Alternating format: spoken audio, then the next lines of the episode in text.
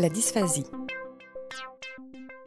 Pour entrer dans le vif de la description des différents troubles 10, j'ai choisi moi chronologiquement de vous les présenter en commençant par la dysphasie parce que euh, c'est un trouble du développement de la parole et du langage qui peut se repérer, lui, très tôt.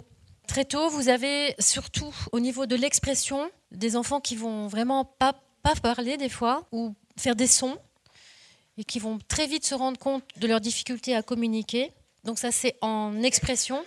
Et en réception aussi, ils vont avoir du mal ensuite à pouvoir euh, bien entendre ce qui se passe de manière correcte. Hein.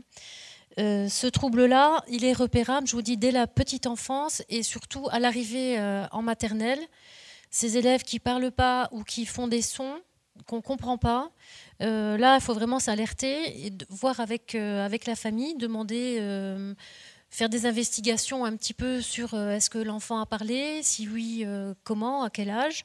Ça, ce sont les médecins qui vont prendre le relais pour faire euh, un petit peu le, tour d'horizon des modalités de communication pour, repérer ce, ce, trouble. Alors, il peut être léger, il peut être très sévère.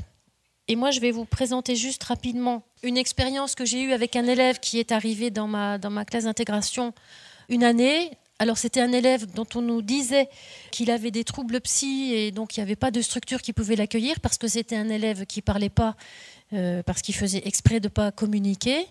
Il était violent, il avait cassé assez souvent les choses, il avait tapé sur sa maîtresse et c'est pour ça qu'il était sorti. Il était au CE2. C'est pour ça qu'on l'a sorti en urgence de la classe où il était, puisqu'il était sur liste d'attente pour aller, je ne sais plus dans quel euh, institut spécialisé pour les troubles mentaux. Il est donc, on m'a demandé si je voulais le prendre, donc j'ai accepté de le prendre. On a mis en place avec la psychologue scolaire une immersion, comme on dirait aujourd'hui, c'est-à-dire je lui ai dit, ben, j'avais entendu tellement de choses sur, sur cet élève-là. Je me suis dit, pour que ça se passe bien, ça serait intéressant quand même qu'il vienne voir la classe, que moi je le vois, qu'il voit les autres, que je lui présente un petit peu ce qu'on fait. Et puis voilà. Et le jour où il est arrivé dans la classe, à l'époque j'avais encore le droit, j'avais une cuisinière, et donc on avait fait un gâteau au chocolat. Et quand il est arrivé dans la, dans la classe, le gâteau était en train de cuire dans le, dans le four. Et donc j'ai vu, quand il est arrivé, il a senti tout de suite euh, l'odeur. Il a regardé partout et l'air de rien, il m'a pas dit bonjour, il a dit bonjour à personne. Il est arrivé comme ça, très prostré, avec euh, l'air très inquiet, mais en même temps prêt à, prêt à monter au créneau pour se défendre au cas où. Et j'ai vu que progressivement, il s'est dirigé vers le fond de la classe, vers là où il y avait l'odeur du, gâteau dans le four. Et moi, j'ai commencé à blablater, à parler. Ben, bonjour, ben, tu vois, les élèves. j'ai commencé à faire euh, euh, ce qu'on euh, pourrait dire un genre de bain de langage là pour meubler, puisque tous les autres avaient l'air terrorisés de ce nouvel élève qui arrivait. Et quand il est arrivé devant le four, il m'a regardé. Alors j'ai dit ben oui, tu vois, c'est un gâteau, on l'a fait. Tu, quand tu viendras dans la classe, enfin, continuer mon petit mon petit laïus. Et je lui ai dit qu'il aurait un morceau quand le gâteau serait refroidi. Est-ce qu'il en voulait? Alors il m'a fait comme ça. J'ai dit bon ouais, c'est bon. on a amorcé, amorcé la relation. Il y a eu une communication même s'il me parle pas. Puis il avait l'air content. Et puis tout d'un coup, c'est pourquoi je vous ai mis euh, ces mots en italique. Tout d'un coup, il a, il a, il a prononcé. Enfin, j'ai compris. C'était très guttural. Et il a dit gâteau comme ça, genre. Euh, Oh là là, j'ai dit, mais qu'est-ce que c'est ça? Mais il parle J'étais contente, moi. On m'avait dit qu'il parlait pas et qu'il tapait tout le monde. Alors déjà, il m'avait regardé et puis, il m'avait dit gâteau. Alors je lui ai répondu tout de suite, mais oui, tu auras du gâteau, bien sûr, dès qu'il sera refroidi. Euh, je t'en emmènerai un morceau dans ta classe et puis tu verras, quand tu reviendras, euh, on en refera. Enfin voilà. Donc la communication euh, a commencé quand même là. Ce qui m'a frappé tout de suite, au bout de quelques jours où il était là, il n'a jamais été, jamais été violent. Évidemment, il parlait pas, mais il regardait partout. Il regardait, il regardait. J'avais l'impression qu'il scannait les murs.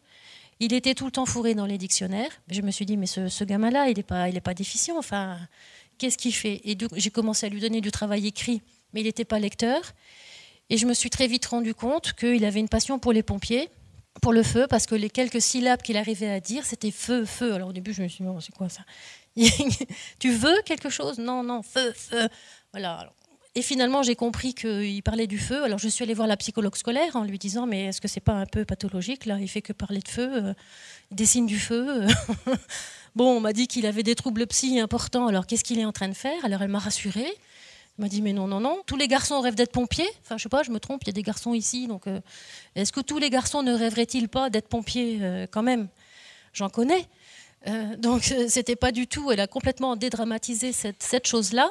Et du coup, je lui ai inventé une méthode de lecture à partir des pompiers. Et donc, assez, il avait d'abord dit gâteau, et ensuite il a dit pompier. J'étais contente, ça faisait deux mots quand même, quatre syllabes. On a quand même mis trois mois. Hein. Mais, voilà. Et donc, à l'époque, je me demandais bien de quoi il s'agissait. Bah, Aujourd'hui, je sais qu'il bah, était profondément dysphasique. Il n'y avait jamais eu de diagnostic de posé. Il était dans une violence euh, énorme parce qu'en fait, il y avait une frustration terrible de ne pas arriver à communiquer. C'est un élève dont tous les autres s'étaient toujours moqués. Et les enseignants bah, n'avaient pas forcément le temps de l'accompagner comme je l'ai fait. Moi, évidemment, hein, au CP, au CE1, il bah, faut que ça tourne, il faut que ça lise, faut que ça. Puis lui, il n'arrivait pas. Donc, il était en révolte permanente, il était complètement à vif, d'où la violence. Et il s'est progressivement apaisé. Euh, voilà, quand euh, à partir du moment où je ne lui ai plus jamais, je ne lui ai jamais demandé d'oraliser quoi que ce soit, de lire un texte. Par contre, je lui ai donné que des supports écrits et en fait, il savait lire, puisque dans les dictionnaires, il cherchait des définitions. Quand je lui demandais de relier des étiquettes, euh, une étiquette de pompier avec, euh, avec le mot pompier, ben, il a su le faire très vite. Euh, puis ensuite, on a enrichi le bagage, le bagage de mots et de, sons. Mais, mais voilà, mais il n'a jamais parlé. Ça ne s'est pas guéri.